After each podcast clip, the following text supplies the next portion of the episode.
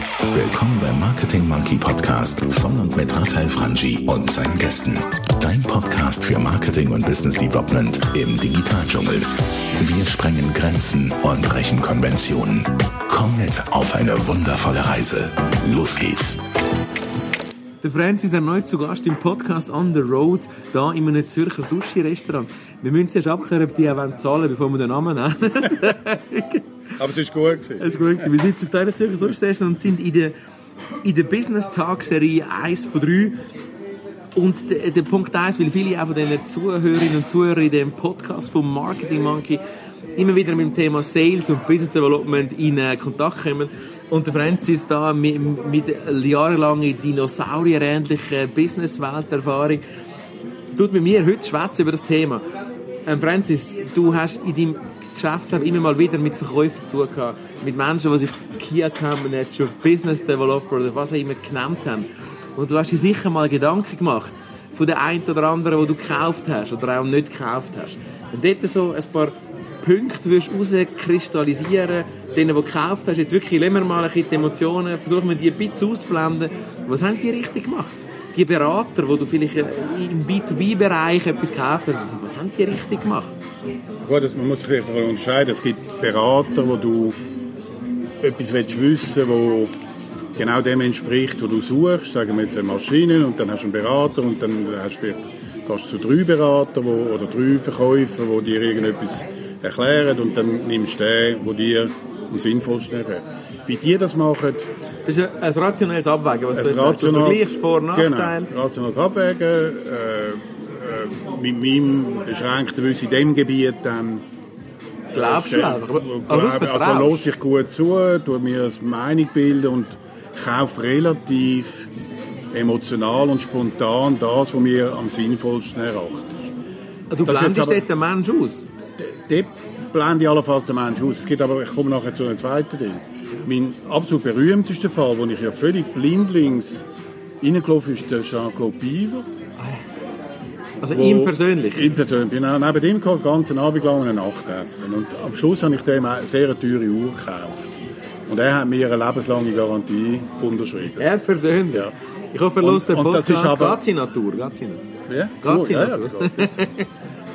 Aber für mich ist das der Verkäufer per se. Also der hat einfach dich auf allen Ebenen geholt. Er hat dich emotional, hat mal ein bisschen mit dir Smalltalk gemacht, hat dann vertieft, hat philosophische Gespräche gehabt.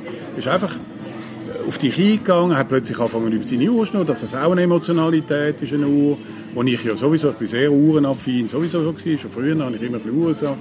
Und der hat dann nicht mehr, irgendwann einmal hat er gar nicht mehr, da habe ich irgendwie gesagt, jetzt wollte ich von dir eine Uhr kaufen, jetzt kommt den bringen Du hast das-. Ja, irgendwo hat er gar nicht mehr müssen verkaufen, sondern ich habe sie wieder kaufen einfach. Und das ist für mich der super Verkäufer, weil er äh, wahrscheinlich ein Stichwort auch Leidenschaft. Der ist mit so einer Leidenschaft hinter seinem Produkt und hinter seiner Idee, dass er dir das hat. Der hat aber der könnte auch dir äh, drei Spinnen verkaufen und leben. Also, Ja, aber ich weiss, ja, bist sicher? Ich, ich will, dahinter frage ich schon ein bisschen, müsste er jetzt einen Sack Zement verkaufen? Könnte er das auch? Mit dieser Leidenschaft, den Emotion, ist nicht das Produkt könnte das auch? wahrscheinlich auch, aber wahrscheinlich wäre ich dann der Falsche, weil ich kein Zement habe. Vielleicht würde sogar, also der Biber, wie ich ihn kennengelernt habe, würde mir wahrscheinlich sogar einen Zement sagen. Weil er mir würde sagen, wieso ich einen Zementsack brauche. Dass jeder einen Zementsack im Keller muss haben. Ich weiß nicht, wenn der Krieg los wird, das noch am Uhr kann. Ich weiß jetzt nicht, was, was alles kann sein, aber, Also aber ich, ich- glaube, dass der das könnte. Also der erste Punkt, den du gesagt hast, das ist ein bisschen, ein bisschen einfach im Sinne von, man vergleicht Facts. Im Prinzip spielt der Verkäufer gar keine wichtige Rolle. Natürlich spielt er eine Rolle. Natürlich hat es nur einen gewissen Faktor Emotion und, und Sympathie. Hat's immer. Wenn Okay. man völlig einen Kurzbock, auf, also Entschuldigung, auf Deutsch gesagt, einen Kurzbock hinter Piep. Äh, aber du hast ja gesagt, ich kann reden, wie Frei, ich rede. Marketing Monkey welcomes you. Absolut. Dann, dann wahrscheinlich würde ich, und wenn ich einigermaßen das gleiche Resultat von einem anderen kaufe, würde ich wahrscheinlich beim sympathischeren kaufen.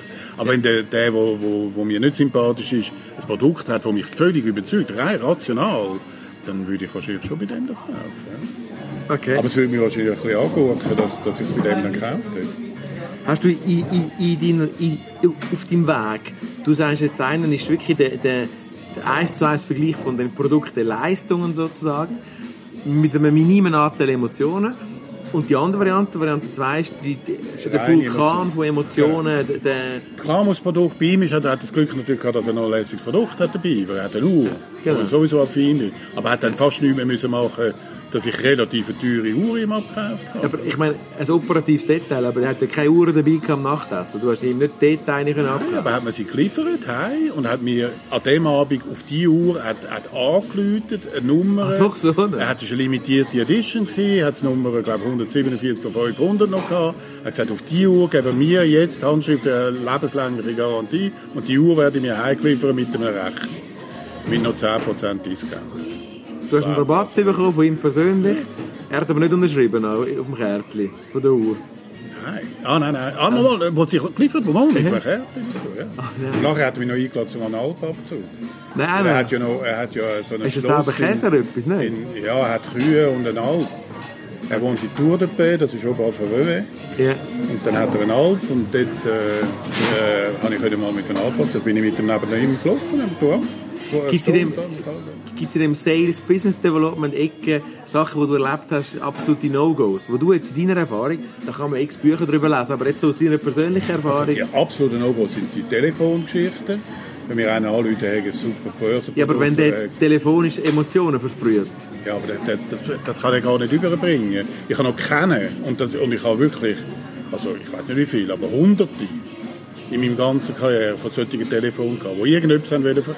Haben sie mein Ding Mail nicht gelesen von dem Fonds, den ich da, super, oder haben sie das nicht gelesen, ich kann investieren in Immobilien oder was.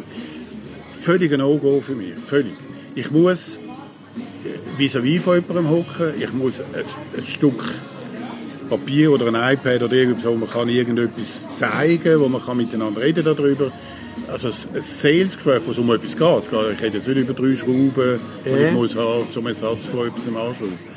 Gibt es in dem Zusammenhang äh, so, ein, äh, ein, so ein richtiges, vielleicht dir bleibendes, wenn du so zurückdenkst, schlechtes Erlebnis? Ja, wirklich also hauptsächlich gerade letzte wieder einer, der unheimlich aufsägt war. Und ich bin eben, was ich mich schwer tue, ich finde das unhöflich, aber das hat so ein bisschen mit dem Aufhängen?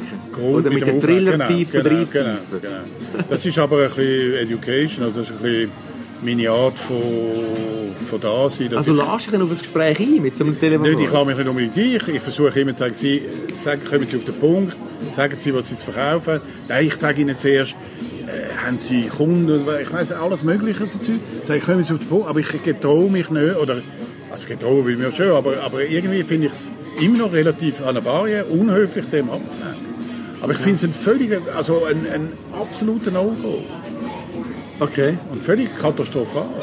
Ist es jetzt nur abhängig vom, vom Telefon an sich oder würdest du es in, in, in einem Laden so empfinden? Nein, eben. Und da gibt es noch einen Laden, ich weiss noch, da ist einfach reingezogen, hat es da einen sehr teuren Kleiderladen gehabt, da in der Nähe. Eben bei dieser Sushi, wo wir jetzt den Namen nicht sagen Genau, in Zürich. sehr nah da.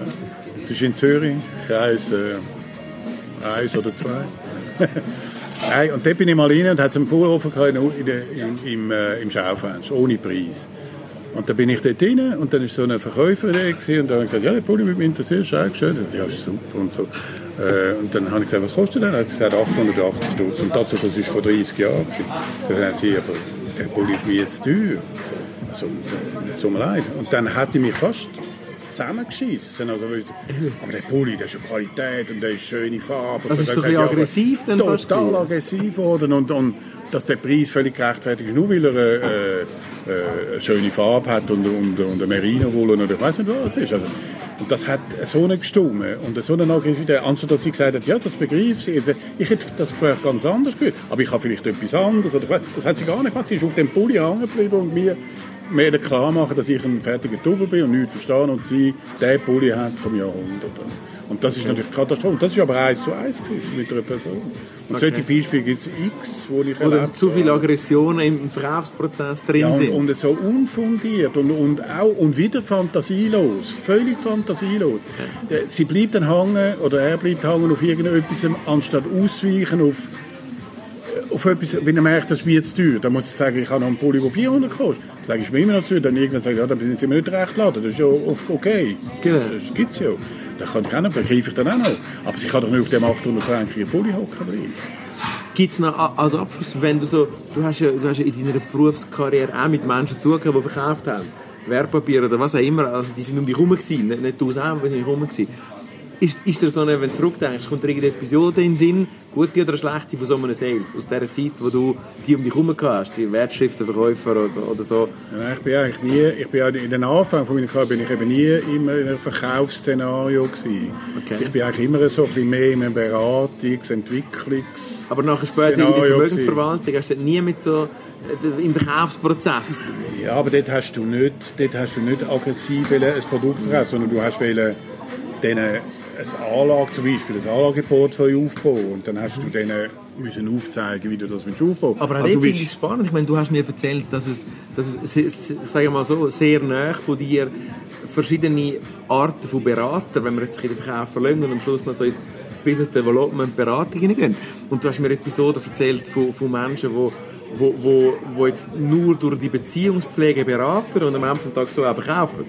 Du kennst so Leute, ich kenne die Leute auch, wir kennen die gemeinsam. Also es gibt so Leute, die durch, durch Beziehungspflege beraten und am Schluss verkaufen.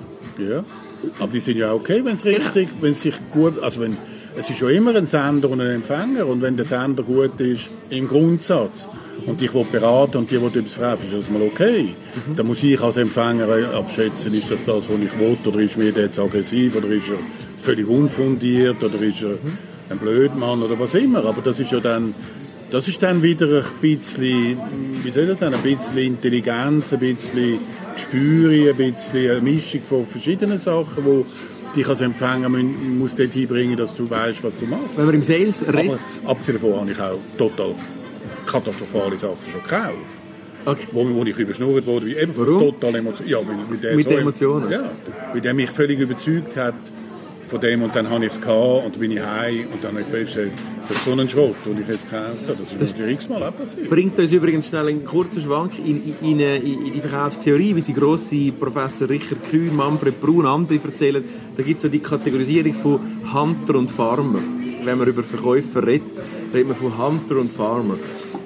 Und erstaunlicherweise stelle ich fest, dass oft Unternehmer und Chefs sagen, ja, ähm, egal welches Business, wenn es einem Unternehmen schlecht geht, dann meint man, man braucht einen Hunter.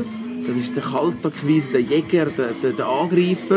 Und wenn es einem Unternehmen gut geht, dann haben wir das Gefühl, jetzt brauche ich den Farmer, der Beziehungspfleger, der Ja, langsame. das ist wahrscheinlich sowieso eine Mischung, wenn schon. Kommt das Business drauf an. Wenn du Telefonbucheinträge verkaufst, Ja. dann musst du der Hunter sein. ja klar, aber wer verkauft schon Telefonbucheintrag? Also, also das wäre einfach nicht das Gebiet, das mich interessiert, darum, darum interessiert es mich auch nicht. Aber jetzt auch dein Gebiet, nimm Vermögensverwaltung. Ja, ja Vermögensverwaltung ist, nachher, ist erst nachher so gekommen. Das war nicht mein Hauptgebiet. gewesen. Okay, aber, aber, aber, aber Eigentlich verkauft, mein Leben lang, sagen wir 40 Jahre lang, habe ich Beratungen verkauft im Hinblick auf Unternehmensstrukturen, auf auf Ideen, auf Umstrukturierungen, auf Familien, also Familienstrukturen, wie man die hat aufbaut, dass, dass das Unternehmen kann weitergeführt werden und so Sachen. Ich kann eigentlich nicht, das das ist erst später. Aber eben dort auch, also selbst in, in dem Bereich, ist dann immer die Mischung Farmer-Hunter. Ja, aber das ist jetzt ein bisschen einfach, das ist jetzt so ein bisschen black and white. Also das ist für mich, äh, an sich ist es ja ähm, ähm, eher eine Mischung, gut, man kann es dann kategorisieren in Farmer und Hunter, aber kategorisieren von einem gewissen Wissen, einer gewissen Fantasie, einer gewissen Empathie, einer gewissen Sozialkompetenz, äh, das Netzwerk, all die Mischungen, äh, all die Komponenten geben irgendetwas, wo du daraus raus kannst, den weiterbringen, wo du hast beraten aber nur, eben nochmal, nur zum Beispiel dort nur mit Wissen hast du natürlich nicht viel, dort hast du genug, wo das, du kannst einen Anwalt bringen, kannst einen, einen Mathematiker bringen, kannst einen, einen sturen Treuhänder bringen, der sagt, du musst die Bilanzen so aufstellen und nicht so. Und du musst, das bringt der aber der Unternehmer nicht weiter, der weiß dann einfach, ja, ich habe es richtig gemacht, aber das ist schon mal alles. Vielleicht ist es so, dass, dass ein, ein, ein abgerundeter, erfolgreicher Sales, Key Account Manager, Business Developer, nennen wie du willst, wahrscheinlich zum richtigen Zeitpunkt die entsprechenden Charaktereigenschaften muss mitbringen im Prozess. Also Ja, heisst, so, man er muss muss, ein Farmer, er man muss, muss ein. Einfühlvermögen haben, er muss, er muss äh, aufmerksam sein, äh, was auf sich zukommt, wo, wo Komponenten sind, wo er kann äh, sein Wissen, seine Fantasie wirklich einbringen, die Impulse am richtigen Ort setzen, wie kann er den anderen abholen, dass er selber weiterentwickelt. Das ist ja auch noch ein, Element, dass du den anderen so weit bringst, um sich Ich weiterzuentwickeln. finde, das ist im, im, im, und das ist wirklich gerade sehr aktuell, also auch wenn du jetzt den Podcast los ist, eine Stelle suchst, ich suche gerade einen Key Account Manager Healthcare, das ist äh, kein Witz, www.bit.ly slash come bei Raphael. das ist der Link, da findest du den Stellenbeschrieb zu dem Job. Und ich merke das gerade selber, Francis, jetzt in der Rekrutierungsphase, wo ich mir überlege, wie muss denn der sein? Mein Verkäufer, der im B2B-Segment, im Gesundheitswesen Software einem Spital verkauft, wie soll der sein? Wie viel soll der Farmer, wie viel soll der Hunter sein? Und, und, und da überlege ich mir schon im Hintergrund als, als, als Verantwortlicher der Abteilung Budgets, die müssen erreicht werden, Ziele müssen erreicht werden. Auf der anderen Seite das Wissen, der Kunde muss gerade im B2B-Geschäft entwickelt werden, muss Beziehungen aufbauen. Das ist eine Diskrepanz, wo man sich muss überlegen ja, das Lustige ist ja immer, dass ist man, so, wichtiger. dass man so kategorisieren will. Das finde ich immer so lustig, dass man sagt, ja, er muss dann Hand oder er muss fahren. Wieso kann er dann nicht ein bisschen merken, wann er was muss sein und ein bisschen verbeterte Qualität haben und dann halt im richtigen Moment der Hand sein und im richtigen Moment der Fahrer sein. Und die Empathie oder die, die Gefühle und die, die, das Gespür haben, für was er muss sein. Wahrscheinlich, Vielleicht, die Fähigkeiten vielleicht sind schon, klar, einer ist eher der Hand und einer eher der Farmer, aber, aber grundsätzlich kannst du natürlich schon ein, eine Persönlichkeit bilden, die ein bisschen umfassender ist als nur der Hand und nur der Farmer. Wahrscheinlich, weil schwarz und weiß einfacher zu verstehen ist als grau. Genau. Das ist nicht der Point. Oder? Und, die, das, und eigentlich das Lustige ist, was im Grauen passiert. Ich merke, der Franz treibt uns in der Ecke von der Philosophie und wenn du da wo zuhörst, in ein paar Wochen wieder einschaltest, ich verspreche dir, der Francis wird noch ganz philosophisch tief im Herz, macht er den Lappen auf vom Herz und lädt uns rein in den, in den Sud von ganz viel philosophischer Lebenserfahrung. Danke, hast du zugelassen heute Business Development und äh, Sales. Bis zum nächsten Mal. Ciao. Und hat dir gefallen, was du gehört hast? Lass bitte eine Bewertung bei iTunes oder einen Kommentar auf www.marketingmonkey.ch da. Bis zum nächsten Mal bei dem Podcast, der deine Ideen und Pläne verändern wird.